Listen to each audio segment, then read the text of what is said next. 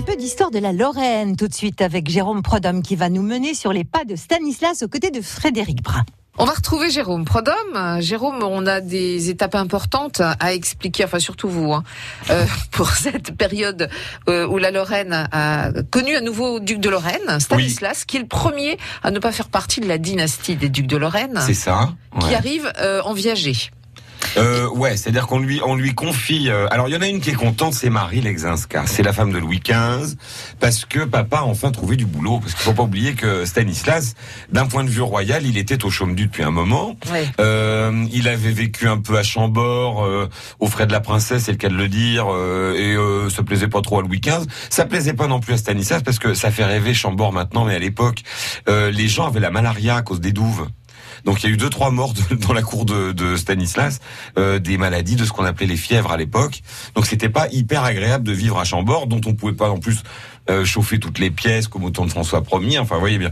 Donc, euh, euh revenant de la Pologne, euh, on lui confie donc la Lorraine à titre viager, au terme de ce qu'on a appelé la Convention de Meudon. Donc, si on boucle tout, toute notre histoire diplomatique, François-Étienne de Lorraine a laissé la Lorraine à Stanislas euh, à charge pour lui, si j'ose dire, de la rendre à la France, euh, à sa, de la donner, pardon, parce qu'elle a, jamais appartenu à la France, de la donner à la France à sa mort. Donc, à titre viager, il est duc de Lorraine. C'est le premier et dernier de sa lignée. Hein.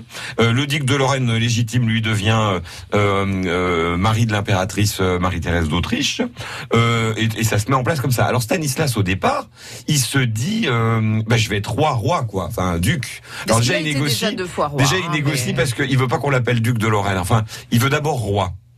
Parce que normalement, on pourrait, euh, il est plus roi de Pologne, il a été élu deux fois et deux fois viré du, du trône de Pologne par les Russes.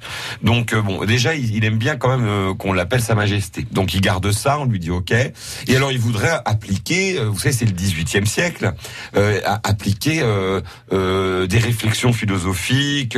Il faut pas oublier que Stanislas a écrit ce qu'on appelle l'œuvre du philosophe bienveillant, dont on nous a sorti un extrait, qu'on nous a seriné à longueur de journée. C'est le vrai bonheur consiste à faire des heureux il a écrit des trucs aussi, euh, euh, comment je veux dire, euh, aussi brillants, mais qu'on aurait. Enfin, il y en a marre d'entendre toujours celle-là. Vous trouvez pas?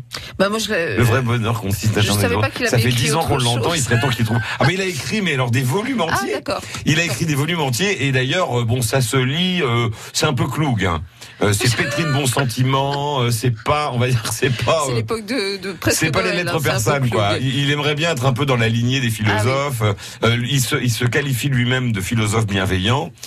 mais bon, voilà, c'est pas non plus. Mais enfin, il a des idées et il voudrait bien les appliquer. En fait, il a un programme politique, quoi. Et alors là, la France lui dit, pop, pop, pop, Stanislas, fini de rigoler. Vous aurez une liste civile, vous avez de l'argent à dépenser.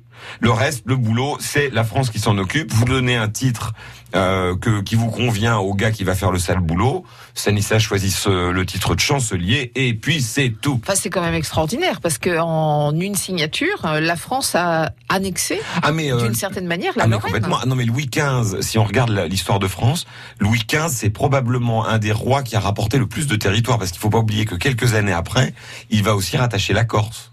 Ah oui. Vous voyez euh, Je pense que euh, l'équivalent, ça doit être euh, peut-être euh, Charles VIII avec la Bretagne, qui est comme une grosse région. Mais alors sinon, après, il faut attendre 1868, je crois, pour que on rattache la Savoie et Nice. C'était un sacré opportuniste. Ah ouais, ouais hein. bah il a, ah il était pas bête. Bah d'ailleurs c'est pas lui qui a fait le boulot là pour le coup. Hein. C'est le cardinal de Fleury qui était. Euh... Et ça faisait longtemps que la France voulait la Lorraine. Rappelez-le, hein, rappelons-le. Euh, euh, pendant la guerre de, de, de, 30 ans qui a duré 60 ans, l'objectif de Louis XIV, c'est d'aller jusqu'au Rhin, ce qu'on appelait le précaré. Il a aussi essayé de conquérir la Belgique, enfin ce qui deviendra la Belgique. Donc d'aller jusqu'au Rhin. Alors nous, il a pas réussi. Il a, obligé de, il été obligé de reculer en 1698. enfin voilà, la, la Lorraine est prête. Alors on se dit en France, il y en a pour 2-3 ans. Il a 60 ans. Oui, c'est ça. Euh, on vit pas vieux à l'époque. Voilà, 29 euh, ans. Hein. euh, donc, si vous voulez, on en reparlera demain, mais 29 ans de Stanislas. Les frontières de la Lorraine sous Stanislas, voilà. C'est demain avec Jérôme. Merci. À demain. France Bleu, France Bleu Lorraine.